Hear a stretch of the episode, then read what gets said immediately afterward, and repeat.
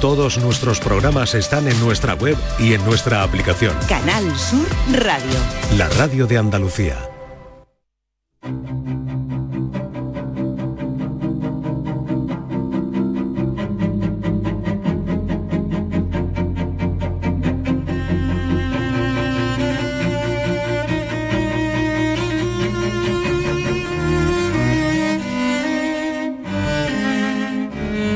Tarde de Canal Sur Radio con Mariló Maldonado.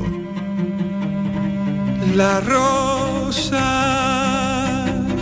no buscaba la aurora, casi eterna en su ramo, buscaba otra cosa, buscaba otra cosa.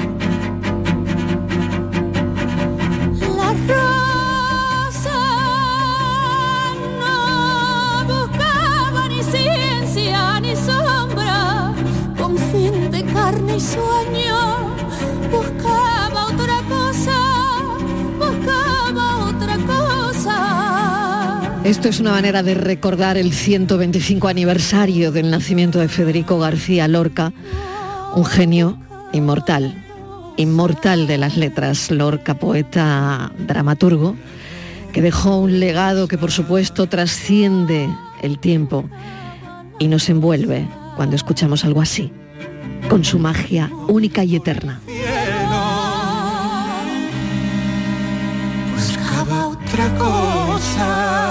Poeta del amor y del deseo, que supo retratar la belleza y la tragedia con una maestría incomparable.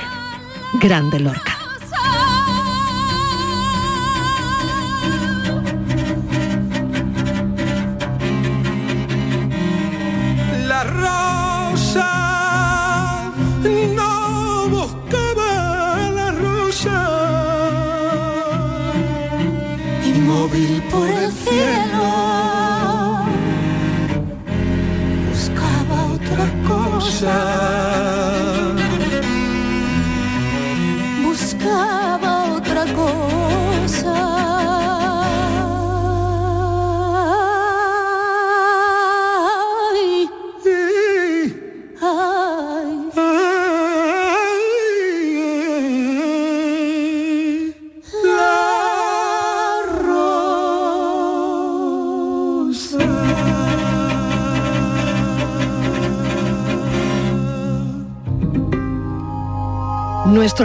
4 de la tarde, 4 y 7, pero avanzamos nuestro café. Los sueños. Bueno, yo, yo creo que es interesante hablar de los sueños. Es un buen tema de conversación. Claro, los sueños mm, como tal. Estíbaliz Martínez que vuelve. ¿Qué tal, Estíbaliz? Hola, ¿qué tal de nuevo? Claudia Hernández que Buenas. se sienta con nosotros. Yo decía soñar como tal con determinadas cosas. Claro, ¿no? claro, dicen, bueno, tú sabes que los psicólogos, hay muchos profesionales, psiquiatras que interpretan los sueños, dicen que a veces lo que soñamos todo tiene un significado y un porqué, ¿no? Por eso queremos hablar hoy de los sueños, eh, qué- cuál es el último sueño que recuerdes y sobre todo cómo te afecta, ¿no? Cuando sueñas algo a tu estado de ánimo. Si es verdad que yo creo que todos lo hemos vivido en alguna ocasión, que si has tenido una pesadilla, porque a veces los sueños son una pesadilla, al día siguiente tienes un malestar y estás todo el rato, lo tienes en tu cabeza y te cuesta liberar tu cabeza, es algo, eso que te pesa, ¿no? Ese sueño. O algo agradable que has tenido, o a veces sueñas con, con alguien, con alguna persona, y dices, "Pero es que, ¿qué relación puede tener esta persona con este entorno? Bueno, esas cosas que soñamos, que lo mezclas todo. ¿Y por qué se nos ha ocurrido esta idea, Marilo? Pues es que van a alucinar los oyentes. En los sueños lo estamos relacionando con las cucarachas. ¿Por No puede qué? ser, no Sí, puede sí, ser. ya sabes que en este Hasta aquí iba todo bien. en este café Hasta pasa lo que no bonito. pasa en ningún otro sitio. Nosotros somos capaces de relacionar los sueños con las cucarachas o las cucarachas con los sueños, cada uno que le ponga el orden que quiera. ¿Por qué? Porque resulta que hemos leído un trabajo de una psicóloga que nos dice que qué significa soñar con cucarachas. Ahora, ahora empiezan las cucarachas. Ahora empezamos ya todos a soñar con cucarachas. Todo el mundo en casa a ver por dónde le sale la cucaracha. Oye, lo bien, que, lo bien que íbamos. Bueno, Marilo, pues es que resulta que soñar con Cosas que cucarachas... pasan en este programa. ¿Vale? Que ¿Tiene un significado soñar con cucarachas? Claro, claro. Yo pensaba que digo, no, si sueñas con cucarachas es porque tú has visto cucarachas en tu casa.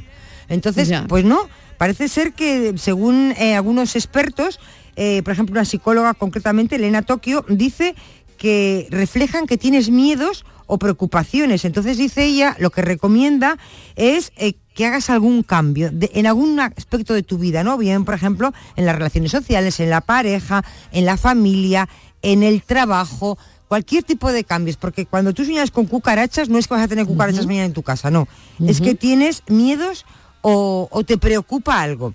Y ya de paso, Mariló, porque en este café lo bueno que tiene... O sea, que es- vamos a interpretar los sueños, por lo que Sí. me, me da a mí la impresión, ¿no? Pero también ya, por si alguno no tiene sueños, Pero no con sueña, gracia, ¿no? Pero con gracia. y si no sueña, por ejemplo, pues eh, qué pena que no tengamos un psicólogo, porque igual Miguel sueña con el sue- con el cuñado, que habla mucho de él. ¿Qué, ya, qué- quién qué- sabe, qué quién querrá sabe. decir soñar con tu cuñado?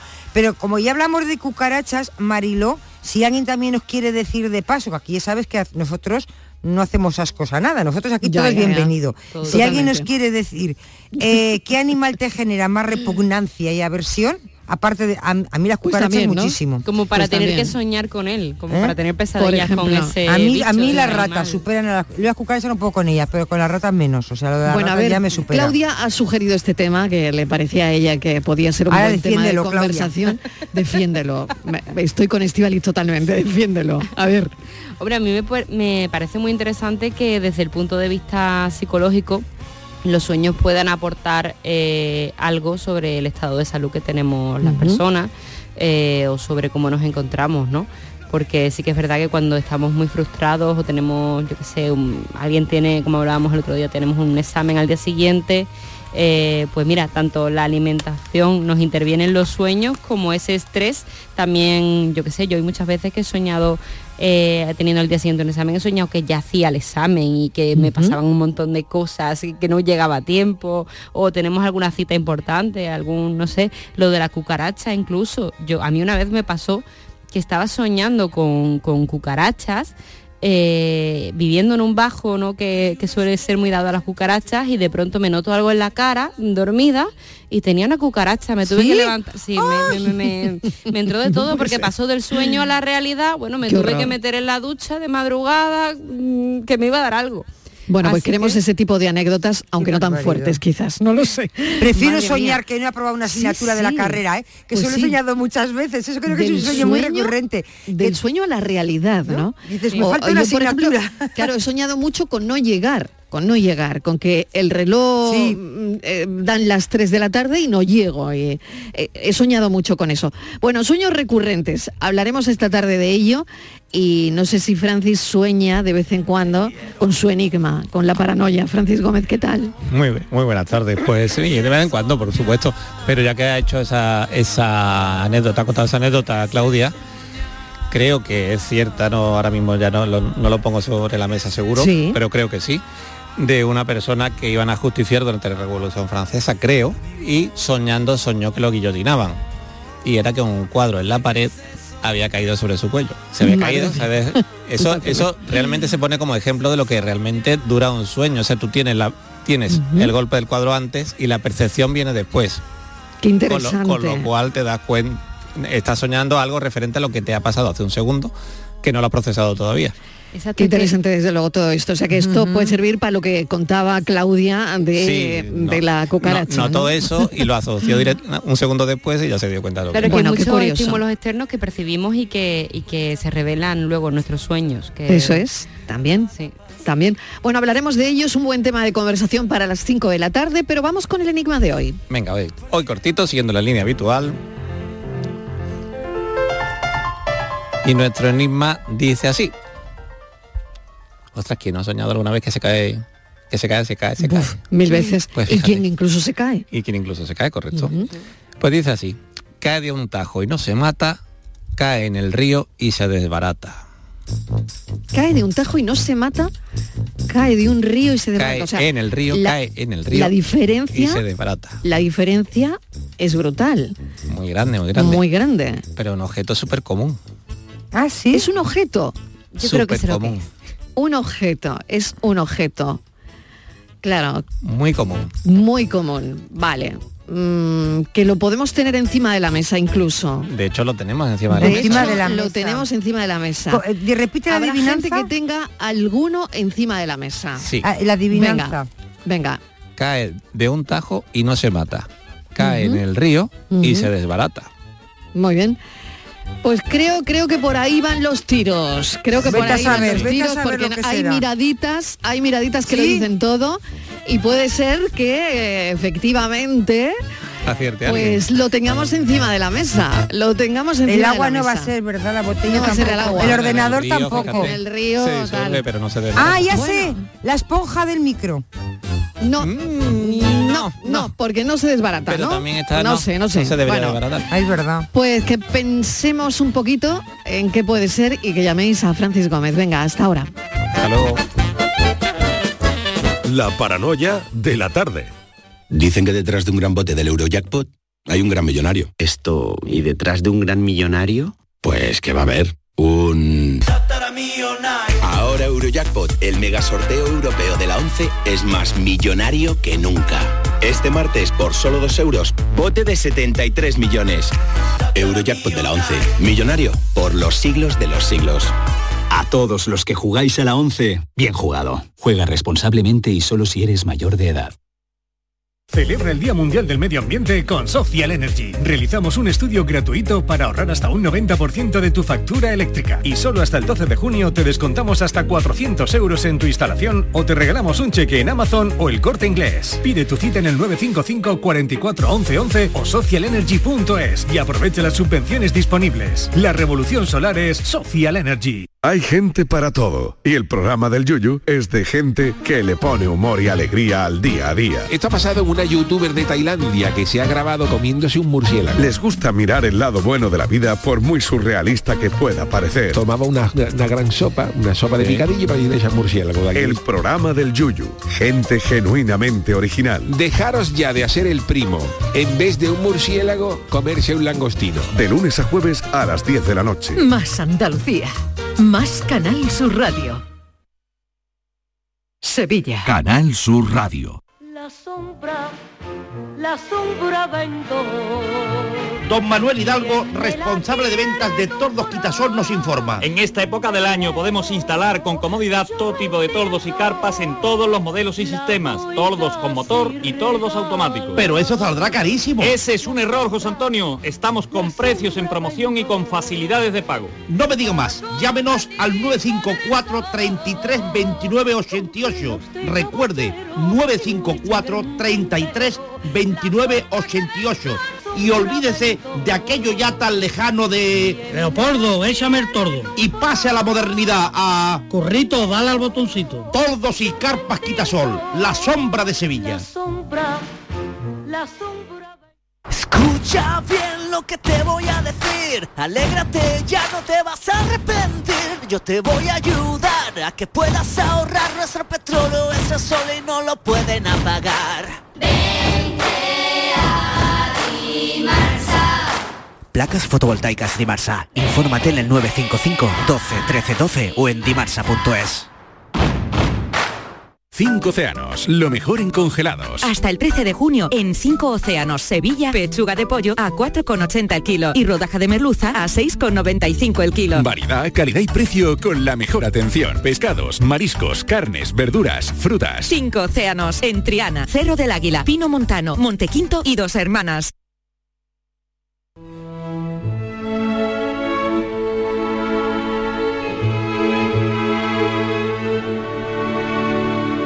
La tarde de Canal Sur Radio con Mariló Maldonado.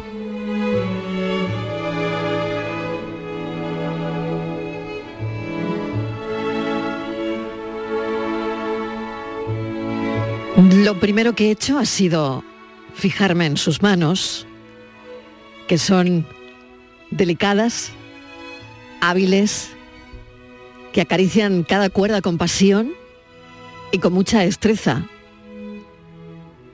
Con cada movimiento de esos dedos, sus sonidos llenan el espacio. Con el violonchelo en brazos, ella nos sumerge en un mundo de melodías que a la mayoría de quienes escuchamos esto que suena, nos sumerge en emociones insondables. Cada nota que sale de este instrumento es casi, casi como un suspiro. Escuchen.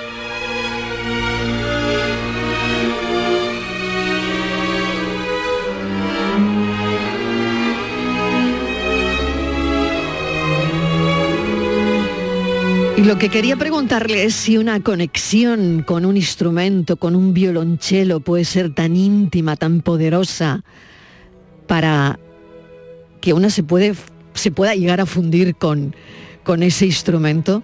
Beatriz González Calderón es violonchelista, directora artística de la Orquesta Alma Clara, Inés Rosales, que ella misma fundó además y que ahora lo vamos a contar. Pero quería ahondar en este aspecto del violonchelo y Beatriz. Bienvenida, Beatriz, gracias por acompañarnos. ¿Qué tal? Buenas tardes, muchísimas gracias. Qué, qué, presentación tan bonita y tan cariñosa. Gracias. Bueno, ¿cómo es esa fusión que tienes con el violonchelo?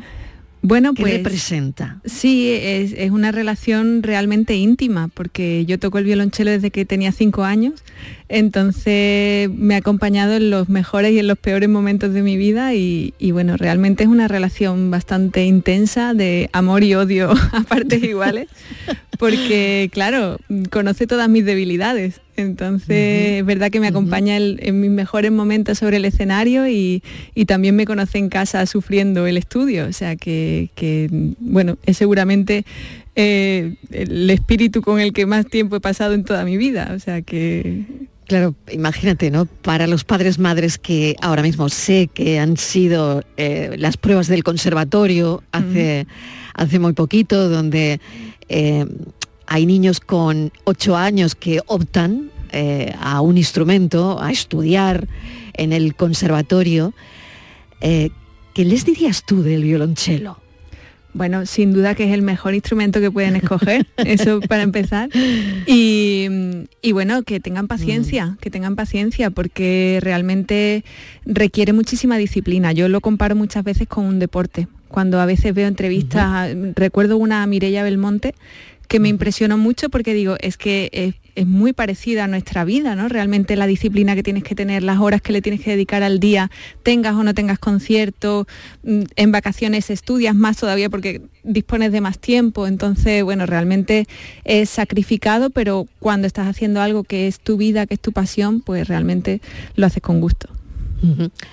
¿Qué destacarías del violonchelo? ¿Cómo se le saca ese sonido cálido, ese sonido expresivo, ¿no?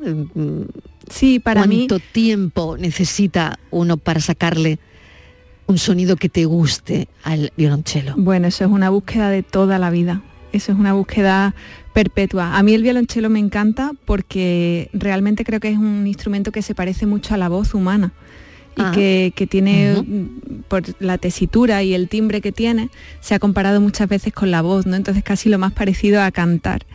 Y no, no, es muy agudo, no es muy estridente y luego tiene unos graves profundos y no sé, creo que es un instrumento muy versátil que sirve tanto para ser solista como para hacer música de cámara, como para acompañar y no sé, por la forma que tiene también es como que está dentro de ti, ¿no? Te, formas como una sola figura con, con el instrumento y, y estás realmente dentro de, de, la música y eso hace que sea realmente especial y me, me llena mucho.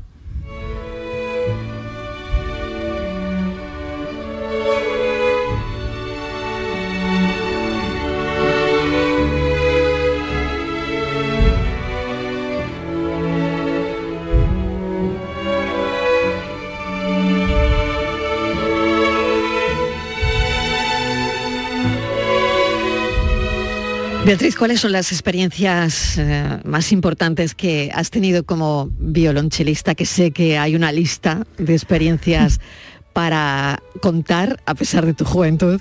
Bueno, pero no, no tanta juventud realmente, pero bueno, la- ya llevamos 15 Cuéntanos. años de alma clara que, que eso pesa. ¿eh? pero, pero bueno, hemos vivido momentos maravillosos, bueno, yo como intérprete por supuesto, y una de las mejores cosas siempre es, es viajar, ¿no? que te permite conocer muchos lugares a los que posiblemente en condiciones normales no tendrías la oportunidad de, de ir.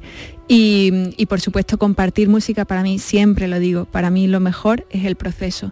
El proceso de ensayo, desde que tienes la idea, desde que empiezas a producirla, desde que hablas con tus compañeras, en mi caso, y les propones la idea y les gusta y empiezas a ensayar y empiezas a trabajar esa puesta en común de ideas, porque aunque nosotras nos hemos formado, eh, somos una misma generación, nos conocimos en la Orquesta Joven de Andalucía y hemos tenido una formación similar, entendemos la música de manera muy parecida en ciertos sentidos, cada una es de su casa, ¿no? Entonces cada una luego lo siente de una manera y lo ve de una manera y, y esas discusiones que a veces son realmente profundas, ¿no? Y, y- y intentamos llevarlo, cada una está muy convencida de su criterio y hasta que llegamos a un punto en común y, juntas hacemos una obra nueva que es la obra de, de todas nosotras, realmente para mí es lo mejor y ya subir al escenario, he tenido la suerte de estar en escenarios maravillosos, con un público siempre acogedor y, y eso es mi suerte, pero desde luego el proceso para mí siempre es lo más significativo. El proceso de Alba Clara, el que Mm. me gustaría hablar, porque, bueno, tu padre pianista, tu familia te aconseja, según he podido leer en algunas entrevistas, eh, pues que buscaras una salida profesional que dependiera de ti, ¿no? Y eliges la música, ¿no? Y eliges, y eliges justo esto. Bueno, y es que- eliges también crear, ser directora de un proyecto profesional como Alma Clara, de mujeres dentro de una orquesta. Sí, bueno, ten en cuenta que yo terminé la carrera en 2007, o sea, mi generación llegó tan puntual a la gran crisis de 2008 que, que realmente fue, fue un mazazo, porque nosotras nos las prometíamos muy felices y de repente la cultura fue lo primero que, que cayó, como desgraciadamente siempre. Entonces, bueno, yo veía que, que teníamos muchas ganas, mucho potencial y, y que por otra parte siempre me había interesado el, el asunto de las mujeres compositoras, de mujeres intérpretes, por qué no estudiábamos eso en clase, porque siempre se estudiaba a los compositores y, y, bueno, indagar un poco en, en esa faceta también me llamaba la atención. Entonces, bueno, fue una idea que surgió con un grupo de amigas y, y como una experiencia de por probar que no perdíamos nada. Y, Y bueno, pues 15 años en los que hemos crecido juntas y hemos aprendido muchísimo y sobre todo hemos descubierto a mujeres maravillosas que se han dedicado a la música desde diferentes campos, no solamente la composición, también la interpretación, la edición, eh, en fin, como profesoras y que nos han dejado un legado amplísimo que, que han hecho posible que nosotras hoy estemos aquí y, y eso le debemos. El nombre, Alma Clara, creo que tiene una explicación y una explicación muy interesante. Bueno, realmente es muy sencillo. Alma Clara es Alma Mahler y Clara Schumann son dos de nuestros grandes exponentes de la historia de la música. Alma Mahler fue la, la mujer de Gustav Mahler y Clara Schumann fue la mujer de Robert Schumann, dos grandes compositores a los que sí que conocemos y de los que sí nos ha llegado hasta hoy su legado sin ningún tipo de trabas. Y, y bueno, ellas estuvieron ahí a su lado apoyando y, y- y empujando, impulsando toda esa creación artística en detrimento de la suya propia. Beatriz, ¿tienes un violonchelo preferido? ¿Cuántos tienes? No, no, tengo uno, si solo tengo dos ¿Tienes manos. uno? Tengo- Ah, vale, tienes solo uno. Sí, además esa búsqueda es un horror. O sea, Exactamente, y la elección. Eso es un infierno. Eh, Eso es lo peor que te ¿Hay puede pasar en la vida. ¿Hay un violonchelo para siempre? ¿Para toda la vida? Eh, espero No que sí, sé. espero que sí. No, yo con este, este, este es bastante definitivo, sí.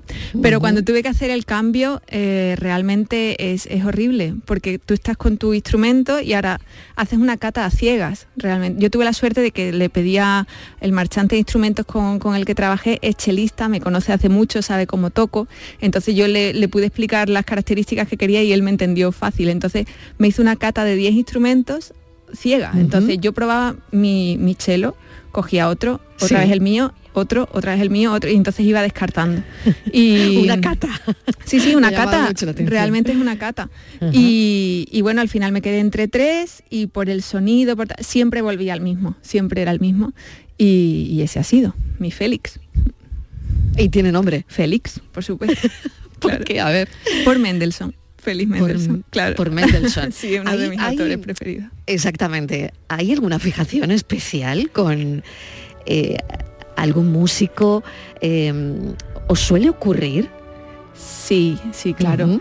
Pero claro, es porque tú al final te, te, especializas en un determinado repertorio, ¿no? En mi caso, mi objeto de estudio es Clara Schumann, es mi objeto principal y, y, y todo su, su, contexto y su entorno. Entonces, Clara Schumann, eh, Robert Schumann, Fanny, Félix Mendelssohn, los Brahms, eh, en fin, eh, tenemos un montón de, de, ejemplos cercanos. Es que fue una generación tan, tan fructífera y hicieron tantas cosas maravillosas que, de las que hoy en día seguimos aprendiendo que, que, a mí me tiene enamorada y, y, fascinada todo, todo ese momento. Entonces, con Félix siempre te, he sentido una especial empatía, uh -huh. no sé, me cae uh -huh. muy bien.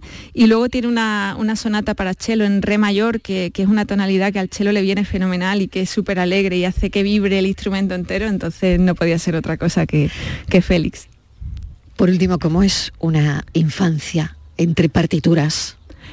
Bueno, pues... ¿Sientes que, ¿Sientes que has perdido algo? No, para nada, para, para nada, nada, para nada, uh -huh. todo lo contrario. En cualquier caso gané, o sea, yo mi, siempre lo digo, mi sitio preferido de la casa era debajo del piano de cola de mi padre, que mi, mis padres se creían que yo era sorda porque siempre me ponía con todos los Playmobil debajo del piano mientras mi padre estudiaba y era como mi sitio preferido y luego pues estudié eh, como si fuera a un parque temático en vez de un conservatorio, me lo pasaba genial, luego entré en la orquesta joven, luego las giras, siempre ha sido una parte muy lúdica y estudiar, bueno, pues como si ibas al colegio o al instituto, no tenía mucha, mucha más ciencia.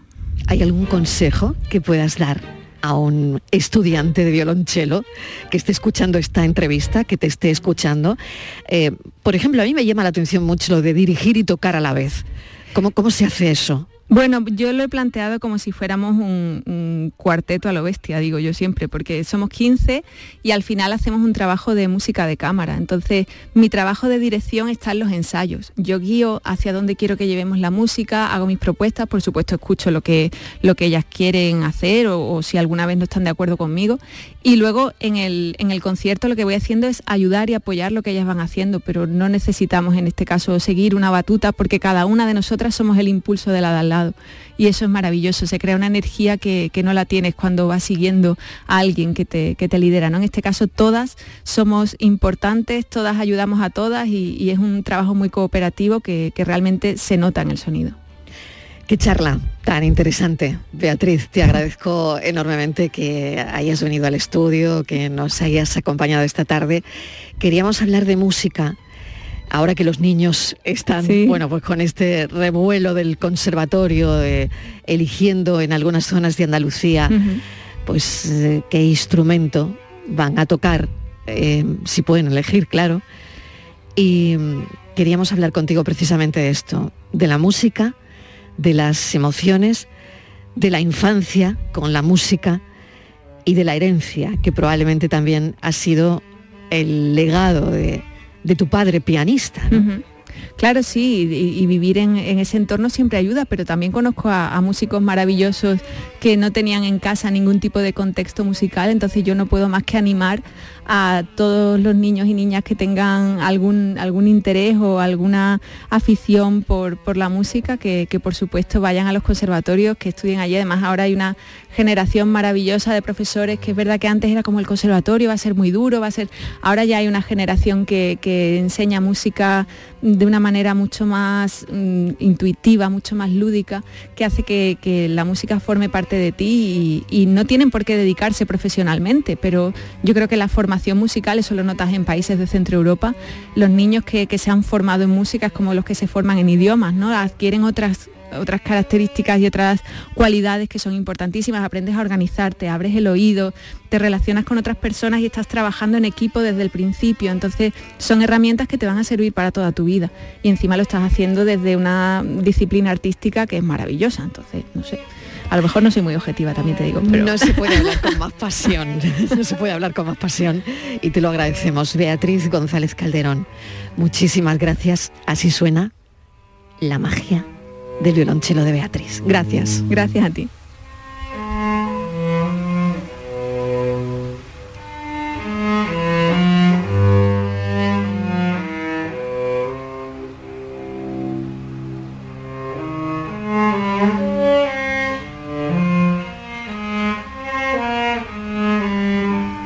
La tarde de Canal Sur Radio con Mariló Maldonado. También en nuestra app y en canalsur.es.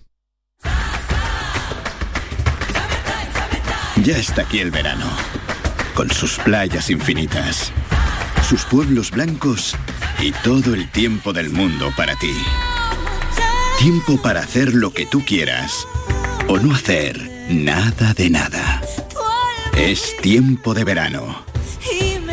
Date una alegría. Ven Andalucía. Campaña financiada con fondos FEDER, Junta de Andalucía. Capricho Andaluz, pionero en tarrinas monodosis sostenibles, tu aliado en tus mejores momentos. Aceite de oliva virgen extra y vinagres en tus ensaladas, tomate y mermeladas en tus desayunos, patés en tus meriendas. Descubre el amplio abanico de sabores en caprichoandaluz.com. Capricho Andaluz, cuida de tu salud y del medio ambiente. ¿Te gustaría venir a la grabación del show del comandante Lara? Muy buena familia, somos la destilería y queremos invitaros a que os vengáis este martes, día 6 de junio, a las 7 de la tarde al auditorio Nissan Cartuja, a la grabación del show del Comandante Lara. Allí estaremos como invitados y además presentando nuestro nuevo single. Un besito para todo el mundo y no te lo pienses, allí te esperamos. Recuerda, martes, 7 de la tarde, Entrada gratuita hasta completar aforo. El show del comandante Lara. con la colaboración del auditorio Nissan Cartuja. Canal Sur Radio, Sevilla. La sombra, la sombra vendo. Don Manuel Hidalgo, responsable de ventas de Tordos Quitasol, nos informa. En esta época del año podemos instalar con comodidad todo tipo de tordos y carpas en todos los modelos y sistemas, tordos con motor y tordos automáticos. Pero eso saldrá carísimo. Ese es un error, José Antonio. Estamos con precios en promoción y con facilidades de pago. No me digo más, llámenos al 954 33 29 88. Recuerde, 954 33 29 88. Y olvídese de aquello ya tan lejano de... Leopoldo, échame el tordo. Y pase a la modernidad, a... Corrito, dale al botoncito. Tordos y carpas quitasol, la sombra de Sevilla. Sombra, la sombra. Cantando bajo la lluvia, el gran clásico de Broadway llega al Cartuja Center. No te pierdas la comedia musical más aclamada de la historia con sus increíbles coreografías, un decorado de película y lluvia real en el escenario. Del 15 al 18 de junio, entradas en el corte inglés y cantando bajo la lluvia.es. Si buscas coche de segunda mano a buen precio, solo hay dos opciones. O durante meses buscas y rebuscas coche entre familiares y amigos, bicheas por cientos de webs, seleccionas, clasificas y quedas para ver un coche, dos coches, muchos coches. Buscas mecánico para que mire motor, frenos, transmisión, ruedas y lo que haga falta. Negocias con el dueño con pinta de pirata. Lo compras, lo arreglas, lo pintas, lo limpias, buscas un seguro, una garantía y cruzas los dedos. O haces todo esto, o simplemente vienes a Driveris y te compras el coche que te gusta al mejor precio. Del resto, nos encargamos nosotros. Driveris, vehículos de ocasión de verdad. La tarde de Canal Sur Radio con Mariló Maldonado. Vamos a contar mentiras, la. vamos a contar mentiras, tra, la, la. vamos a contar mentiras. El gazpacho asturiano. Nos hacemos esta tarde una pregunta en el programa. ¿La mentira es una elección personal? Hay tres clases de mentira. La mentira, la maldita mentira y las estadísticas. Em, ¿Cuál de ellas em, vamos a elegir? Pilar Pineda, autora de los libros Habilidades de Comunicación y Cómo dar y recibir feedback, licenciada en periodismo, facilitadora de comunicación. ¿Vamos a contar mentiras tras Lara? Te mentiría si te diera una respuesta afirmativa. es decir, pero es una elección personal. A veces es hasta inconsciente. Lo cierto es que mentimos, veremos los datos. Al día mentimos unas cuantas veces. ¿Ah, sí? Sí. ¿Todos y To- todas? Todos y todas. Bien. Y quien no miente, hay otro que hace media por él o por ella. Así que hay que vale, o sea que hay quien miente poco y quien miente muchísimo. por, por otro. Muy bien. Y vamos a hablar también de cómo las identificamos, ¿no? Claro, vamos a hablar porque tienen unas señales, algunas son muy claras, otras no son tan claras, pero se pueden identificar, se pueden saber cuándo mentimos y cuándo nos mienten. Venga, ¿qué dice la RAI? Decir o manifestar lo contrario de lo que se sabe, cree o piensa. Eso dice la RAE sobre mentir. Fingir, aparentar, eh, faltar a lo prometido, quebrantar un pacto. Parece que esto también es mentir. Todo eso es mentir de decir digo y luego digo Diego, de hacer una cosa y decir otra. Mentir, mentir. Yo le quería decir que el azar se parece al deseo. Que un beso es solo un asalto y la cama es un ring de boxeo. Bueno, a ver si llegamos a alguna conclusión esta tarde. ¿Para qué mentimos, Pilar? Mentimos por varias razones y una de ellas está, diríamos que está bastante justificada, porque es la supervivencia. Esta cosa de o, mie- o la vida o la mentira. Entonces elijo, elijo la mentira, ¿vale? Eh, hay veces que eh, podemos eh, mentir también por esta cosa de eh, una cosa es la supervivencia y otra cosa va a ser esta cosa de la mitomanía, de tener un concepto de que mi vida no es suficiente, es aburrida, entonces bueno, si la adorno un poco tampoco pasa nada. Carlos, no te pongas así. Pero si hay algo que odie con mis cinco sentidos, por muy español que sea, es la mentira. Julia, te lo has ganado. Te juro por lo más santo que nunca más voy a creerte una palabra. No, eso no. Eso sí. Pero si no son mentiras. es algo extraño. Noto de pronto que el cuerpo me lo pide. Que tengo que mentir o voy a desmayarme. Y tiene que imaginar algo raro y desacostumbrado. ¿eh? sí. Carlos, a lo que tiene tu mujer se le llama concepto dramático de la existencia. ¿eh? A lo que tiene mi mujer se le llama una cosa que no digo en atención a la fecha. No seas paleto, que lo he leído en un libro. Mira, a- hay seres que no se conforman con que las cosas ocurran normalmente y tienen que introducir en su vida el elemento dramático.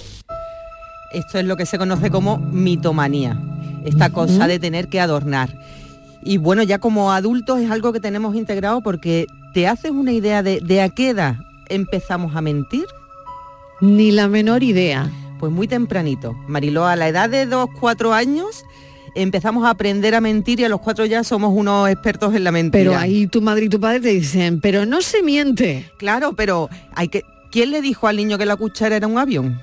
Ya empezamos aprendiendo desde una mentira. Luego hay mentiras que no solamente se generan en el entorno familiar, sino que además el sistema las apoya.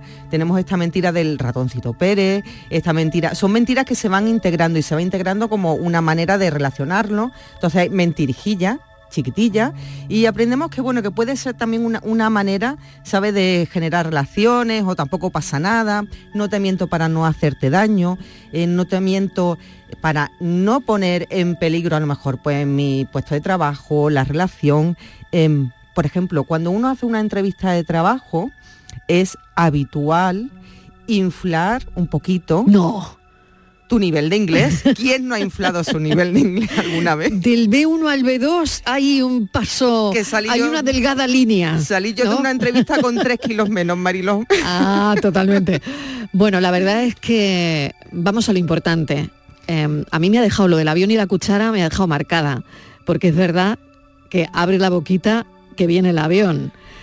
Me ha dejado marcada eso ahora mismo, Pilar. Abre la boquita que viene el avión y es una cuchara. Y le hacemos creer al niño que es un avión. Efectivamente, me acabas de desarmar. Bueno, vamos a lo importante. ¿Cuáles son las señales audiovisuales y las palpables de la mentira? ¡Sorpresa! ¡Gloria! ¡Dios! Vengo a hacer yoga contigo. Sí, no esperaba verte aquí. Por eso dije sorpresa. Ya, qué desastre, porque estoy pensando que voy a pasar del yoga. Tengo un dolor de cabeza brutal. Pero el yoga es bueno para eso, Claire, con la meditación, con el... Ya, ya, ya, es que tengo ganas de tumbarme en un cuarto oscuro y respirar. Eso suena a yoga. Me, me doy cuenta, sí. Pero aún así te- tengo que irme. Venga, no voy a ir a clase yo sola. Vale, podemos darnos un masaje o hacernos la manicura. Mm, Me encantaría hacer eso otro día, de verdad, pero ahora necesito ir a casa y tumbarme. ¿Lo entiendes, verdad? Por supuesto. Vale. Vete. Mentirosa. Termina diciéndole lo que piensa, ¿no? Claro, y además mira que, Claro. mira que le ha dado razones, ¿eh? Y ninguna Claro. le ha convencido. No, no, no, ninguna, ninguna. Bueno, eh, Claro, no sé, nuestro cuerpo esta- reacciona de alguna manera, ¿no? Señales. Esta parte, esta señal que va a ser el relato verbal, cuando nos pillan desprevenida, como han pillado ahora Claire, Sí. pues una va inventando sobre la marcha como puede y como puede sale de ella. Cuando la tiene preparada se va, vamos a distinguir que, que nos van a hacer relatos muy detallados y siempre el mismo relato. Y es difícil porque cuando uno ha tenido una vivencia, pues cuando la va contando, pues a veces destaca una cosa, a veces destaca otra. Ahora, cuando es mentira, es esta mentira que vemos en las pelis, ¿no? De que te coge la policía y te interroga una y otra vez. Claro, es importante mantener el relato de la mentira, para eso es importante ser detalloso. Entonces, verbalmente vamos a tener o, o esta confusión, esta divagación, o bien este el relato exhaustivo. Y lo interesante también es desde las señales no verbales. ¿Por qué? Porque el cuerpo reacciona. Somos eh, seres más cognitivos, se- seres más mentales, más emocionales, más la parte del corazón y la parte más instintiva, que es la parte de la acción. Entonces tú imagínate un triciclo con tres ruedas y una de ellas va en una dirección y las otras dos en otra. Eso es lo que nos pasa corporalmente cuando mentimos. Por eso aparecen acciones, eh, tics y acciones o microexpresiones que indican esta descoordinación interna. Sin que yo quiera. Claro, sin que yo quiera, claro. Involuntario. Y totalmente involuntario, porque yo estoy sintiendo una cosa y Estoy diciendo otra. verbalizando otra. Entonces, Claro. dentro es, por dentro corporalmente es un cortocircuito. Y este cortocircuito se manifiesta así. Dios, es que deprisa crecen. ¡Brandon! ¡He visto al rey! ¡Vienen cientos de personas! ¿Cuántas veces te lo he dicho? No trepes. ¡Pero si ya llega! ¡Por el camino!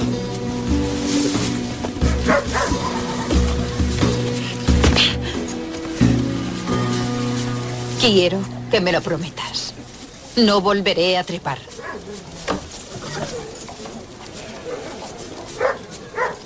Lo prometo. ¿Sabes qué? ¿Qué? Siempre te miras los pies antes de mentir. Ve a buscar a tu padre. Dile que el rey se acerca. Esto es de Juego de Tronos. Siempre se mira los pies antes de mentir. Eso es claro, es un movimiento de, uy, voy a, a ver, voy a pensar, y en este voy a pensar que voy a decir que no es lo que estoy pensando. Eso tu madre y tu padre lo saben. Hombre, claro. Siempre. Claro.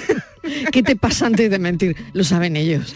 Y es más. Y lo sabemos los padres y las madres cuando ya somos padres y madres. Y los hijos también. Mira, yo tengo eh, una conocida que es una mujer muy expansiva, ella siempre es muy Sí. expansiva. Lo que pasa es que cuando miente, habla así con la boca pequeña. Y entonces es esta cosa de em, cuando dice algo que no está muy convencida o que es mentira, habla, habla así, mm, bueno, pues sí, vale, pues lo que tú quieras. Y es como, ¿eso que me estás contando es mentira? Y se le nota. y esto también se nos nota a nosotros. Qué curioso. Bueno, el mito de Pinocho y su nariz tiene una base científica. La nariz tiene tejido eréctil y ahora entramos un poco más en esto y por lo tanto se hincha de sangre cuando estás nervioso y por lo tanto muchos mentirosos cuando están nerviosos sienten algo molesto en la nariz y se la tocan. La nariz ¿Qué te tiene tejido eréctil. ¿Esto es verdad, Pilar? Esto lo dice el Sapunset. Vale. A- ahora bien, si no tenemos... No me estás mintiendo, ¿no, Pilar? Lo dice el Sapunset. Que tú sepas no. Divulgadora que tú sepas no. Vale, vale. Vale. En- Entonces tenemos que si no somos capaces de detectar ¿vale? estas señales, podemos siempre acudir al azote de los mentirosos, que le digo yo en español, en inglés, el shocking liar. ¿Quieren averiguar si el estudiante que tienen en casa dice la verdad? Siempre pueden probar el Shocking Liar. Este producto emite una descarga eléctrica. Disponible en internet por 19,95 dólares. Este artículo es una novedad y solo debe usarse como diversión. Pero en serio. Kerry y Caroline van a probarlo. A ver. El fabricante no se hace responsable de los resultados poco precisos que puedan conducir a disputas conyugales o personales. Me encanta la advertencia. Una especie de un por favor. La advertencia brutal. polígrafo La advertencia brutal, casero, brutalísima. casero, existe No, no y- hagan caso, no, hagan caso. Ha subido No de precio un poco disputas este- conyugales por lo que diga el polímetro. Este documental es ¿De antiguo. dónde vienes? Sería la pregunta, ¿no? El Choquín Laya. Digo, o la ¿de mentira. dónde vienes y te, y te ponen el polígrafo? Hombre, claro, ¿de dónde viene? Mejor no conteste. Yo me acojo, a la imagínate. yo me acojo siempre a la quinta enmienda mejor, y aquí no- Pilar, tenemos mejor, problema. Es lo mejor. Bueno, ¿cómo hacemos para identificarlas? Vale, lo mejor es empezar a identificarla en una, ¿vale? Estar siempre a, la- a las señales, atento a las señales estas que no están coordinadas, que nos emiten los demás, y saber que quizás puede haber, pueda haber descoordinación entre lo que dicen y sienten o hacen, aunque no podemos saber qué es lo que hay detrás. Esto es importante. Tampoco, no podemos aventurarnos en, en qué es lo que esconden, ¿sí? Y bueno, la propuesta es que uno se identifique y una a sí misma qué le pasa por dentro cuando miente, porque esto también es lo interesante. Saber si se me seca la garganta, si guiño un ojo, si me da un tic eh, la mano, si me miro los pies. Carraspeo, ¿no? Igual. Sí, ca- no sé. me rasco la cabeza, Sí. me toco la nariz, Mm. todos estos tics- Guiño un ojo. Eh, Sí, el tic este de El tic. ay, se me ha metido en la mota. Sí, ¿vale? algo así, ¿no? Estas cosas. Bueno, Pilar, eh, no sé cómo acabar esto. no sé cómo acabar esto. Con esto, por ejemplo. la mentira. Hoy bajo el análisis y la lupa de Pilar Pineda. Gracias, Pilar. Muchas gracias, Mariló. La tarde de Canal Sur Radio con Mariló Maldonado.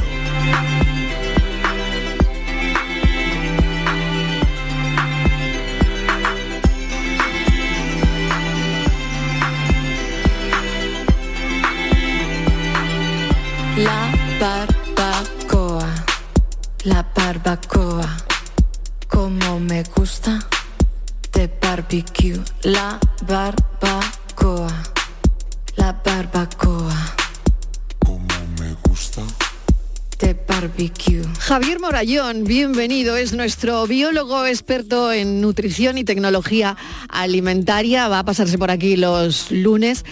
Harvard está alertando de los riesgos de hacer una barbacoa todos los fines de semana. Esto no puede ser de barbacoa todos los fines de semana. Hola, encantado. de Bienvenido, estar- ¿qué tal? Pues hombre, todos los fines de semana, pues sí, vamos a darle la razón a Harvard, ¿no? Sí, le damos la razón a Harvard. Sí, vamos a crearnos más enemigos y luego vamos a intentar salvar a Bueno. la barbacoa. Venga, mm, no sé si Estíbaliz Martínez y Claudia son de hacer muchas barbacoas en casa. Yo ¿o no, afortunadamente no. No, He hay que tener un sitio para barbacoas, Sí, ¿no? pero Vale. no por nada, sino me.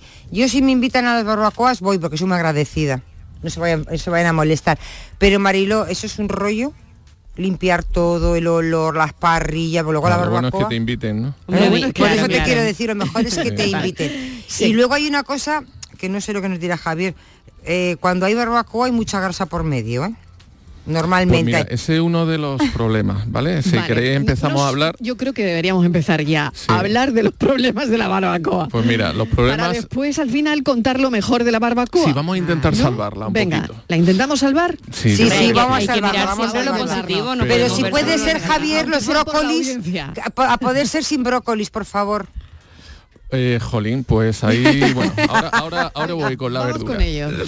Bueno, mira, eh, a ver, uno de los principales problemas es el calor. Es decir, cuando tenemos temperaturas muy altas, y en las Sí. barbacoas los tenemos, es decir, tenemos este carbón que está calentando un material, un material de hierro, ahí se pueden alcanzar temperaturas muy altas. Y entonces se van a producir unos, un licuado de, de partes del alimento, concretamente, por ejemplo, las grasas. Las grasas eh, normalmente están sólidas en, en la carne, y entonces se empiezan a licuar y empiezan a gotear. Al gotear sobre las brasas se genera un humo y este humo tiene una serie de compuestos que son los hidrocarburos aromáticos policíclicos, perdón por el palabra. Traduce, traduce Pues Javier. feo, feo. Son, Feo. Sí, claro. Sonaba ya mal de entrada, ¿eh? Claro, Sonaba son, un poquito eh, son eh, compuestos eh, muy complejos que mm, se han descubierto hace tiempo que tienen propiedades cancerígenas, ¿de acuerdo? Entonces, ¿cuál es el problema? Pues el problema es que, que chorrea ese- esa grasa dentro de las brasas, las brasas la convierten en humo, ¿de acuerdo? Y ese humo asciende hacia la carne y la impregna. O ¿de sea que el humo y todo eso lo absorbe la carne que estamos poniendo Claro, porque- en la parrilla y eso es lo que nos zampamos. tenemos que recordar Mm. que la carne está sobre la brasa y ese y ese es el gran problema de la barbacoa. Bueno, yo voy a abrir el teléfono Y cuando son ¿eh? sardinas, y cuando son sardinas también. O las sardinas se salvan Mira, porque le quitamos eh, la es piel. que me- te estás adelantando. Ah, vale, eh. perdóname, Sí, perdóname. porque, No, porque- vamos a lo bueno, ¿no? Vamos. claro, Vamos porque, a lo porque bueno, eh, vale. vamos a tratar de salvarlo, Vale, pero vale. me has hablado ya del brócoli y de la sardina. Vale, vale, y- ya no, ya no hablo más. Sí, pero, pero es cierto que hacemos muchas cosas No, pero- pero va ahumadas, muy bien, ¿no? va muy y bien. ese humo. Claro, no- claro. Vale. El humo parece que es eh, lo primero que habría que detectar como algo peligroso. Como os decía, yo voy a abrir el teléfono 670 94 30 15, 670 940 200 por si alguien tiene un mensaje, alguna duda sobre la barbacoa que va a hacer este fin de semana, pues adelante que aquí tenemos a, a Javier que lo puede resolver, no sé, cualquier duda que tengan sobre, bueno, el, el tipo de historia a la que nos enfrentamos por ejemplo, eso que dices del humo, Sí. que yo no me lo habría planteado en la vida. No, el humo, fijaros, y no es solo con la carne, también impregna a nuestro amigo el barbaco, el barbaco mango, no sé cómo Sí, se puede sí, decir. el que está haciendo la barbacoa. El que está haciendo la barbacoa. que está haciendo la barbacoa. Efectivamente, que, que lo agasajamos con una cerveza fresquita o- e intentamos que. Bueno, pues no Se sería lo está buena. comiendo todo. Claro, no sería buena idea que tuviera. eh, sería buena idea. eh, generar turnos, o sea, que no, no fuera la misma persona la que estuviera todo el rato con ese humo.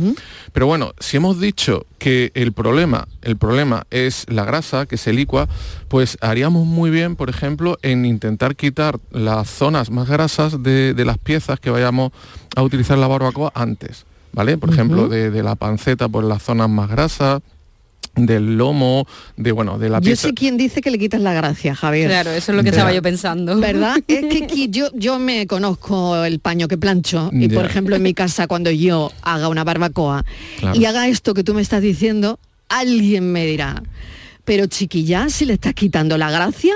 Bueno, vamos a intentar. A ver, eh, venga, y la gracia es la grasa. Claro, Sí, ya, bueno, por la misma letra, o sea que- Claro. El sabor sí, efectivamente, está en la grasa.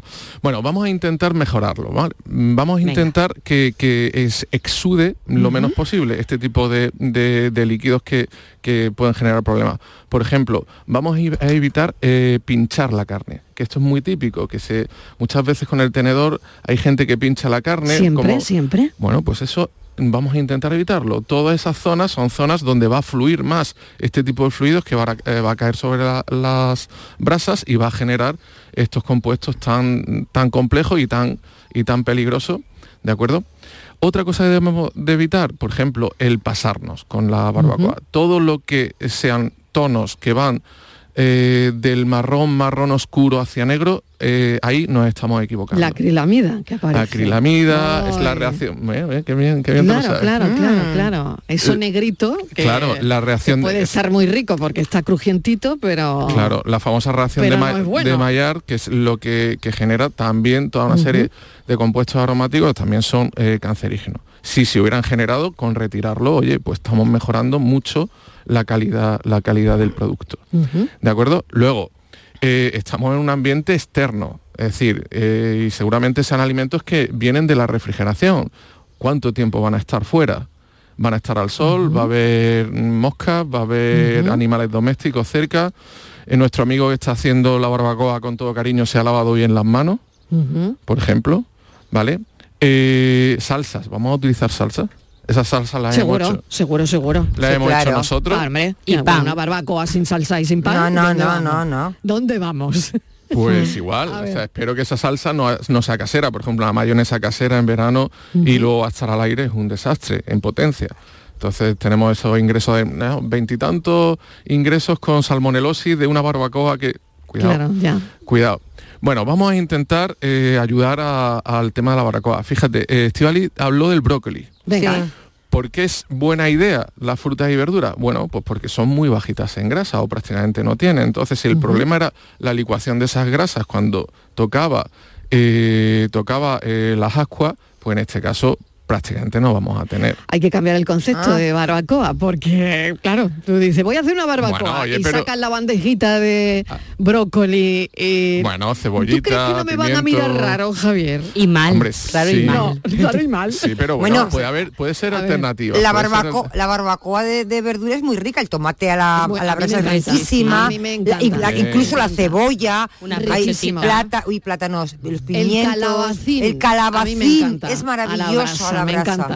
A mí Bueno, voy a dar otra eh, que está igual, está igual, eh, algún cocinero llama indignado, que es precocer antes las piezas de, de carne. ¿vale? Para que estén lo menos posible en, el, en estas altas, altas temperaturas y se generen eh, o dar menos tiempo a que se impregnen de estos, de estos productos malos. Entonces, si la pieza lo permite, yo ahí ya me abstengo de opinar, si la pieza lo permite, pues hacer una especie de precocción eh, anterior y simplemente darle un toquecito en la barbacoa para que esté, para que esté estupenda. Pero nada de tenerlo ahí. Eh, Claro, nada más de tenerlo tiempo, ¿no? más tiempo porque, porque al final es el problema. El problema es que eh, la mm, conformación física de la barbacoa es un problema. Y ahora podríamos tener una solución en una tradición malagueña eh, que se puede ver muy fácilmente en los, Maravillosa. en los chiringuitos. ¿Cuál crees que...? Hombre, al espeto. Ah, efe- efectivamente. Hermano, una maravilla, una maravilla, claro que sí. espetar, espetar es mucho mejor porque el producto no está encima, está al lado. ¿Vale? Entonces ya eh, resulta, por ejemplo, estas sardinas que decía Estela, que Sí. puede ser, ahora es una época estupenda de sardinas, que tienen toda su, toda su grasa subcutánea, esta grasa, esta grasa no va a caer en las ascuas, no va a generar estos productos eh, aromáticos y no va a impregnar o no va a intoxicar eh, nuestro alimento. Con lo cual, pues es una alternativa estupenda para, para poder hacerlo. Yo he comprado, ¿eh? Yo he Claro. comprado. No sé si alguna cosa más, Javier, antes de acabar. Bueno, Y, simplemente y yo, que sí, yo tengo una pregunta. ¿Y, la, y las Venga, gambas? un minuto y medio. Y las gambas, que también están muy ricas. las podemos espetar, claro. Ah, también. del Hombre, sí, sí, Vale, sí, vale, que Bueno, ya- simplemente como resumen, es decir, en la barbacoa como tal, si tuviera que decir barbacoa sí, barbacoa no, diría, oye, no porque genera estos problemas, pero también generan toda una serie de alivios psicológicos, el hecho de estar Y con los, también, con los eso amigos, también. al aire libre, eso hay que tenerlo en cuenta. Así que con una serie de consejos podemos mejorar mucho lo que pasa en la barbacoa y oye, y no privarnos. Bueno, pues yo desde luego lo compro. La próxima, que sepáis que va a ser, como dice Javier, al espeto y de verduras y todo muy light. Sí, señora. Todo muy Ahora, light. mira- Light mira, el barbacoa. entusiasmo. Mira el entusiasmo que... hemos- Javier, ¿qué hago con este entusiasmo? No, va- no va a venir nadie. Sí, no, que yo no. y- yo no puedo, yo Nada no puedo. No puedo, no puedo, no tengo Bueno, Nada oye. entusiasmadas. Me ¿Qué pilla mal ese día, no Pues sé cuándo es, pero... chicos, se turna O sea que, el... De verdad. Bueno. Y el choricito y eso de la barbacoa, ¿qué vamos a hacer? El Javier. El choricito para otro día. Bueno, Javier Moraño, muchísimas gracias por los consejos. Encantado. Gracias, un beso. Hasta ahora. Oh.